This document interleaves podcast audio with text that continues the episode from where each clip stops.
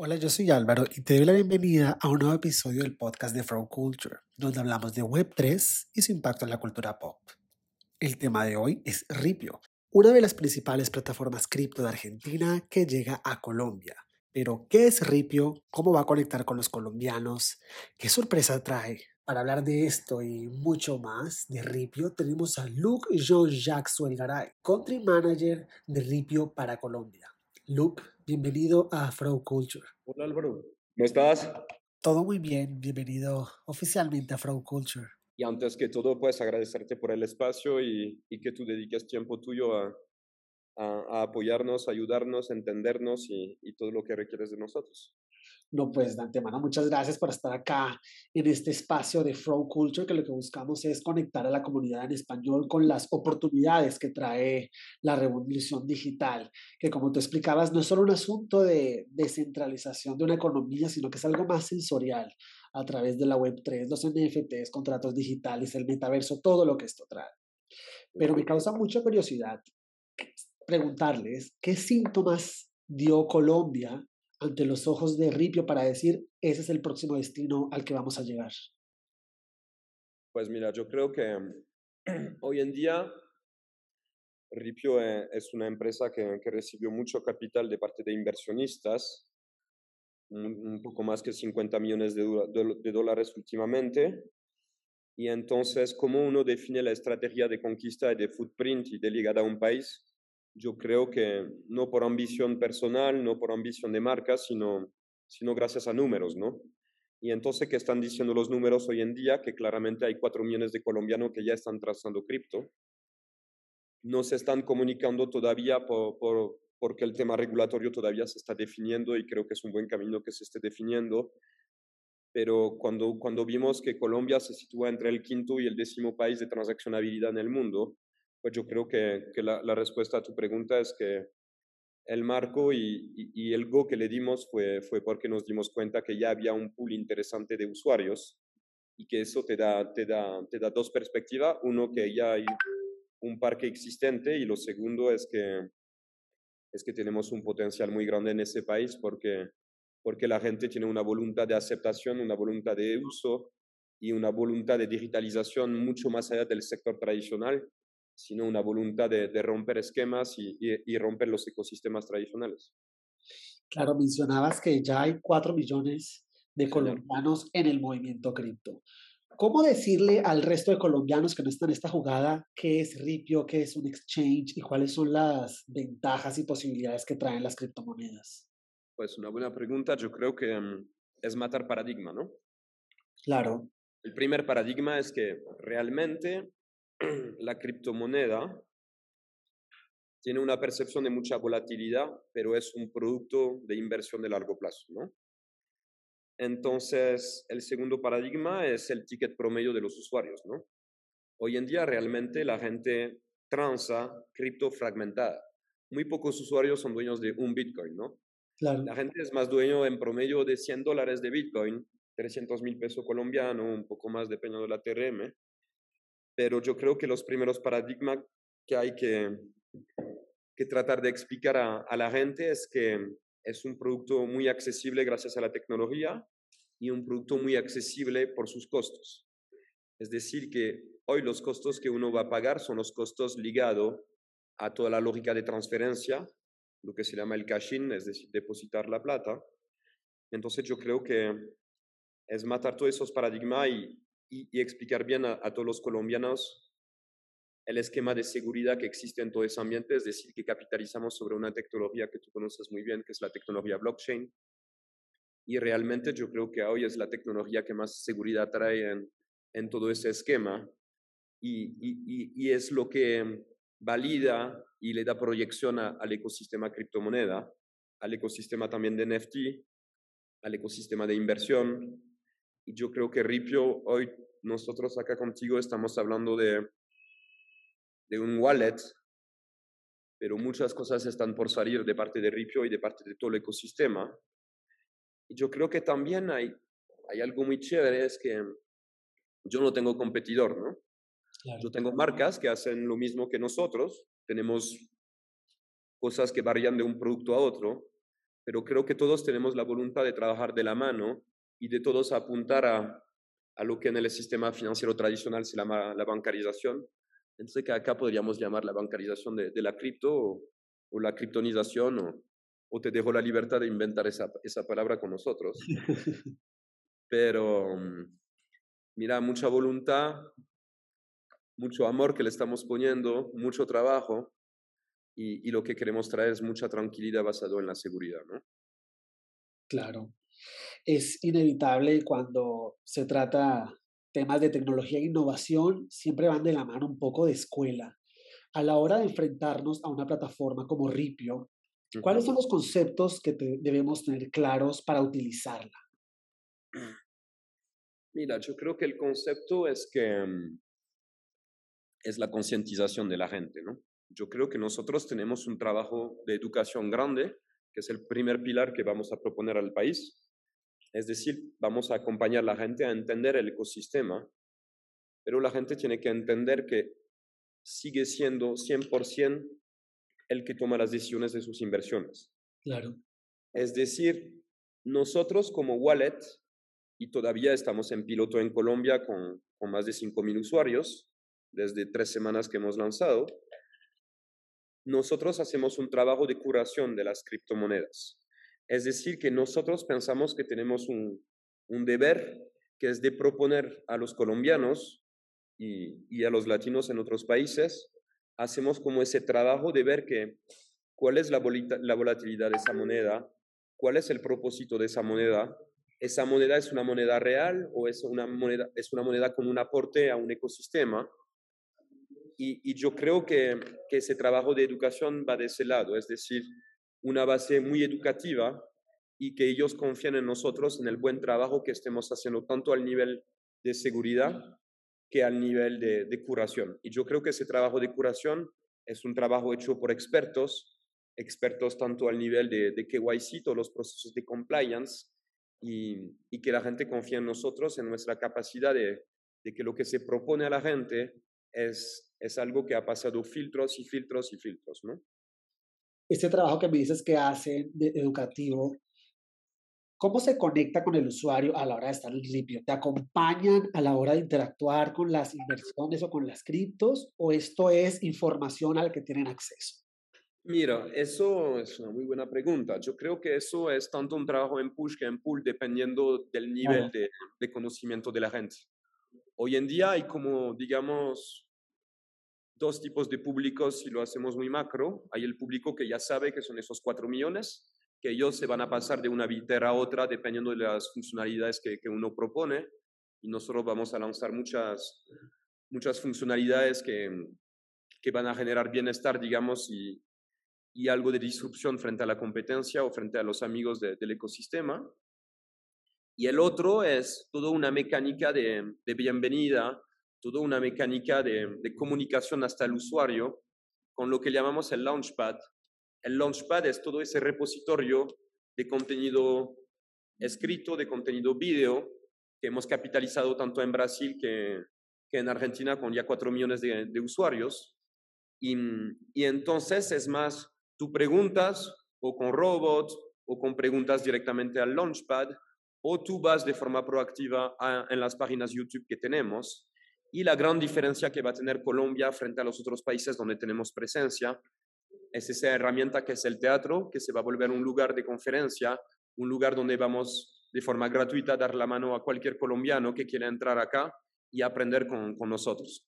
Entonces yo creo que depende un poco de, de, tu perfil y depende también de la necesidad que tú tienes y, y, y de eso vamos a poner como, como toda una, una estrategia de omnicanalidad para poder suplir que que si tú estás en Barranquilla, tú tienes toda la parte digital en la cual tú vas a poder consumir contenido. Si tú tienes suerte de, estar, de estar pasando por Bogotá, vas a poder tener la oportunidad de venir a, a, ese teatro y, y, y, tener como, como esa tranquilidad de una ejecución física en la cual te vamos a tratar de explicar lo mejor posible con, con gente del ecosistema y también con gente del ecosistema tradicional, porque lo que hay que entender, y eso es bastante importante, yo creo que el país todavía tiene una meta de bancarización muy grande y yo creo que antes de tratar de impulsar el uso de un producto, hay que sí o sí tratar de apoyar a la gente a su entendimiento. Claro. Y yo creo que no es una debilidad, pero es una oportunidad grande. Luke, esto es difícil de entender porque explicar, encontrar una definición clara y entendible en términos generales de lo que es una blockchain es complejo. Explicar lo que es un NFT, que hasta el momento no tiene ninguna funcionalidad, es complejo. ¿Qué es lo más difícil de explicar de todo esto para aprender a incorporar al día a día y hacerlo más natural? Mira, yo creo que lo primero es que esos últimos cinco años, digamos, han ligado todas esas palabras y toda esa semántica alrededor de ese mundo. Sí. Yo creo que el primer trabajo pedagógico que tenemos es tratar de simplificar y explicar de forma muy clara cuál es la definición de esas palabras. Y no tratar de poner eso como un statement de parte nuestra, sino tratar de vulgarizar eso porque realmente si yo te hablo a ti directamente de NFT por conocimiento compartido podemos hablar, pero eso no globaliza mi mensaje. Entonces yo creo que lo primero es tratar de explicar bien la semántica a la gente antes de tratar de venderle un NFT. Entonces yo voy a tener en mi plataforma la capacidad de que tú compres o vendas NFT, si tú tienes un nivel, digamos, confirmado, si lo podríamos decir así, pero también esa plataforma y toda esa estrategia omnicanal apunta en un primer tiempo no a venderte, sino a explicarte el ecosistema en el cual estás viviendo. Y yo creo que eso lo tenemos que atacar con mucha humildad y, muchas veces hacemos internamente y en muchos foros el paralelo con la tarjeta de crédito. ¿no? La tarjeta de crédito realmente es un cupo que uno entrega a un usuario y, y es bueno porque te da una capacidad financiera, pero si yo no te hago la pedagogía y, la educación necesaria, pues tú sabes que eso puede terminar muy mal para un usuario, es decir, el problema de entendimiento de la cota, de la cota de manejo, eso puede hacer que mi capacidad financiera realmente no me esté dando como la capacidad de, de poder pagar. Y yo creo que no queremos cometer no esos mismos errores porque no sería bueno decir que son errores, pero la precipitación del mercado existe para los usuarios confirmados pero tenemos que ir con mucho tiempo y mucha humildad hacia la gente para que ellos tengan el tiempo. Y, lo último, para contestarte sobre ese punto, lo más importante para nosotros va a ser la retroalimentación de los usuarios. Es decir, que tú tengas una cuenta en Ripio con cero peso, una cuenta con 500 dólares o 300 mil pesos o el monto que sea, yo tengo que gastar el mismo tiempo a entender cuál es tu entendimiento. Y yo creo que más allá, un cliente que no ha depositado plata, yo tengo que entender el por qué. Y yo no le tengo que poner en un ciclo de vida en el cual lo voy a incentivar para que deposite plata. Yo tengo que entender cuál es el dolor, cuál es la debilidad mía, por qué no está depositando. Y yo creo que eso va un poco más allá que únicamente hablar de plata, sino lo que tú planteas, la pedagogía y el entendimiento. ¿Cómo funciona Ripio? Así como en, peras y manzanas. Descargo la aplicación y ¿qué hago? saldo. Mira, hoy en día, hoy en día tenemos una posición que nosotros, por convicción personal y convicción de empresa, apuntamos a tener la mejor compliance posible a tener los niveles de KYC lo más elevado posible. El país tiene un potencial muy grande, pero tiene unos riesgos muy grandes asociados a ese potencial grande. Entonces, hoy en día hay dos productos disponibles, la aplicación, que sea en Android o en iOS. Entonces, voy en el store, la descarga, la descargo, qué pena. O si no, en la parte web tradicional, es decir, desde tu navegador Chrome, Safari, que sea en tu mobile o en tu computador o en tu tablet, la experiencia de, vinculación es, muy similar en cada, es casi idéntica en cada plataforma. Yo descargo y hago el proceso de enrollment. Ese proceso de enrollment es, la primera, es el primer filtro que, pone, que, pone, que pone RIP. ¿Ese filtro qué es? Ese filtro te pide poner tus datos y nos pegamos a un montón de herramientas que podríamos hablar en un foro más tarde, que son herramientas que nos permiten averiguar y tratar de minimizar a la tasa la más baja posible el fraude. El fraude que, por ejemplo, puede ser suplantación de identidad. Tratamos que si tenemos cualquier duda, rechazamos al usuario. Entonces, tú creas tu cuenta, tú tomas foto de tu cédula recto y verso, después te pedimos tomar foto tuya, tenemos cualquier duda de, luz en la foto, entonces eso va para un funnel automático con, con, varios proveedores que, que, nos ayudan a averiguar la validez de la información y después eso va en, un, en, un, en una canasta, digamos, en la cual en las 24 horas validamos tu perfil Sion. Esa validación de perfil te permite la activación de la cuenta que estás creando. Una vez que tu cuenta está activada porque no hemos tenido ninguna duda, tú puedes depositar plata. Depositar plata es el proceso el más simple, que 70% de los colombianos usan en e-commerce, es PSE. Es decir, de cualquier banco colombiano yo puedo depositar plata. Hoy en día vamos a poner cada día vamos a iterar el producto y vamos a, proponer aún más posibilidad de hacer ese proceso de depósito con todas las herramientas que tú estás viendo en el mercado, procesadores de pago, em, efectivo también. Y una vez que tú tienes esa plata, te consignamos esa plata en tu billetera y después con esa billetera tú puedes comprar cripto. Tú puedes comprar dos tipologías de cripto la criptomoneda tradicional, tipo el Bitcoin, el Ether, y también todo lo que son los stablecoin. Los stablecoin es, es una moneda que habla con el dólar, por ejemplo, el USDT el USDC, que son los más populares, si lo puedo decir así. Un USDT igual un dólar. Entonces, si en un corto plazo, y esos tiempos los estamos definiendo con la parte legal, con la parte de compliance, si tú no usas la plata que depositaste, te la devolvemos después de un tiempo.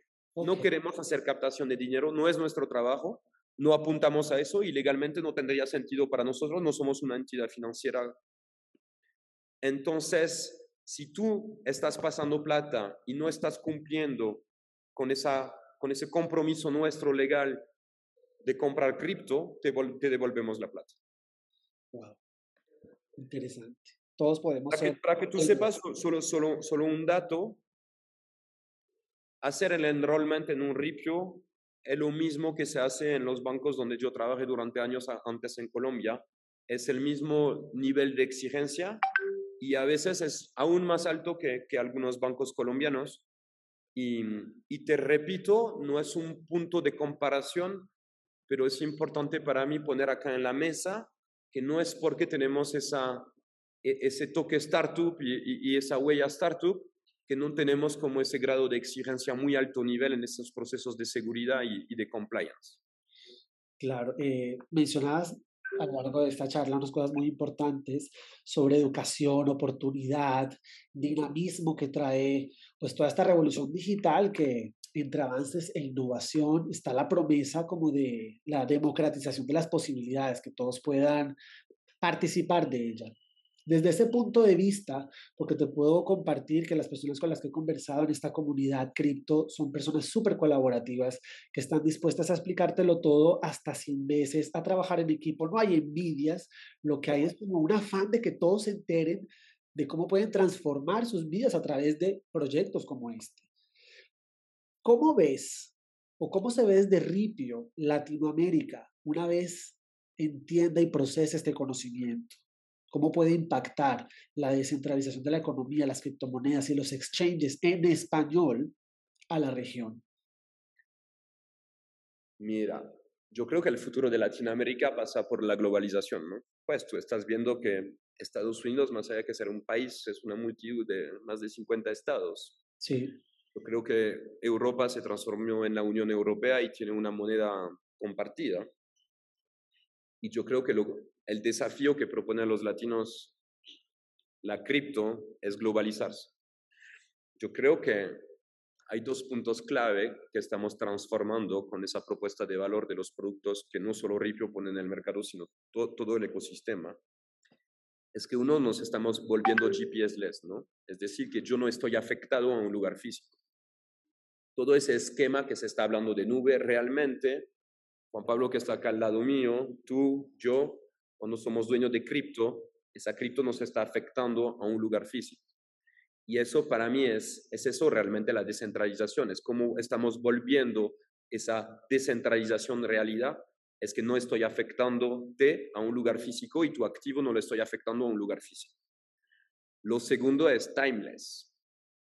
Como te das cuenta con mi acento, yo no nací acá y todavía tengo un par de compromisos financieros afuera del país. Y yo creo que lo que estamos proponiendo hoy en día es agilizar cualquier transacción. Es decir, que el tiempo ya no existe para nosotros y para todo el ecosistema. Mañana tú estás en la China, tú necesitas recibir o vender cripto, hacemos esa venta en un microsegundo. Y yo creo que la descentralización es eso también, en la capacidad de cumplir con mi necesidad como ser humano. Es decir, que hoy en día el ecosistema cripto lo que propone es que el usuario está en el centro de la decisión, está en el centro del debate.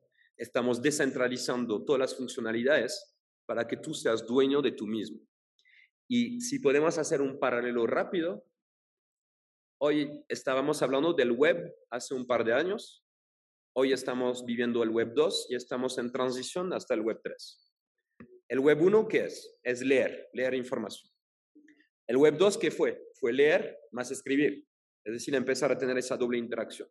El web 3 realmente se están contando muchas cosas, pero para tratar de simplificar qué significa, es leer, escribir y ser owner. Es decir, que te estamos devolviendo a ti, por fin, tu propiedad. Tú estás viendo, por ejemplo, mira la velocidad que hasta acá en Colombia se está tomando alrededor de la, de la tokenización de las propiedades. Todos esos temas de escritura que, pues, yo estoy dispuesto a que apostemos acá, que todo eso se va a tokenizar. Es decir, todos esos temas de escritura de propiedad van a pasar para la tokenización.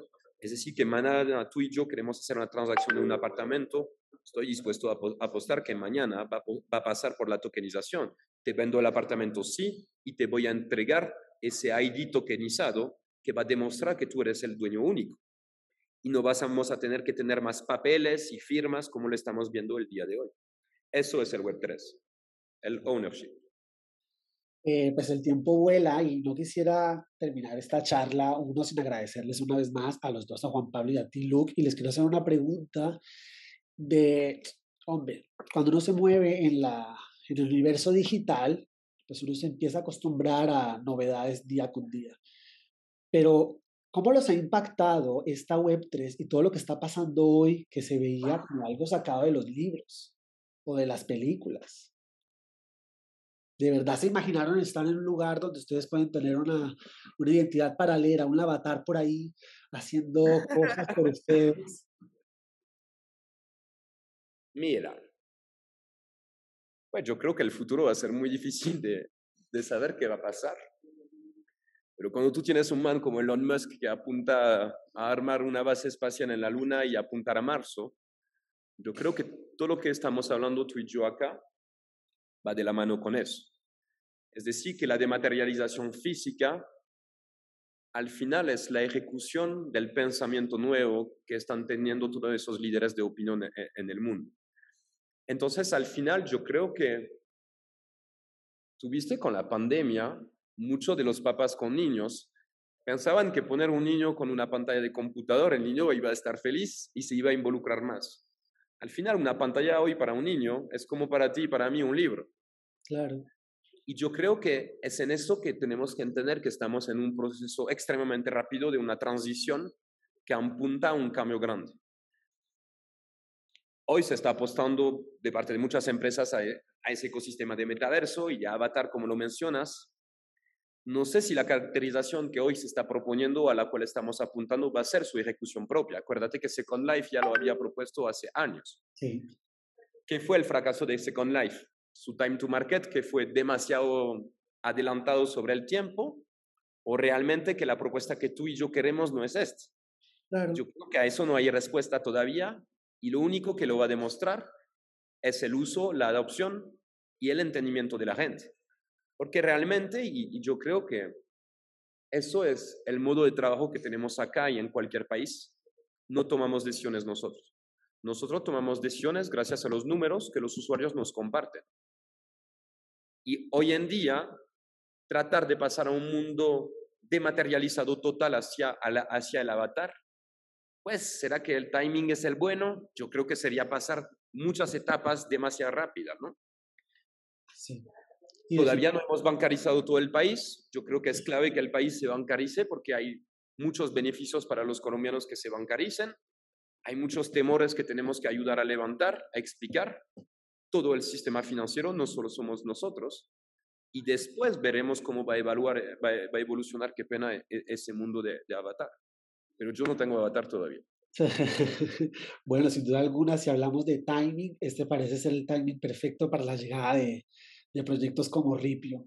Que qué bueno que tienen esa bandera de no solo de quitar, limpiarte las arañas de la cabeza, sino impulsar que las personas puedan hacer parte de esto, que esto no es un asunto de titulares y de unos pocos, sino que la promesa de esto es algo más grande de lo que la gente, la gente alcanza a entender. Muchas gracias, Lu, por tu tiempo y tu espacio y por esa pasión que contagias de lo que se puede lograr a través de Ripio.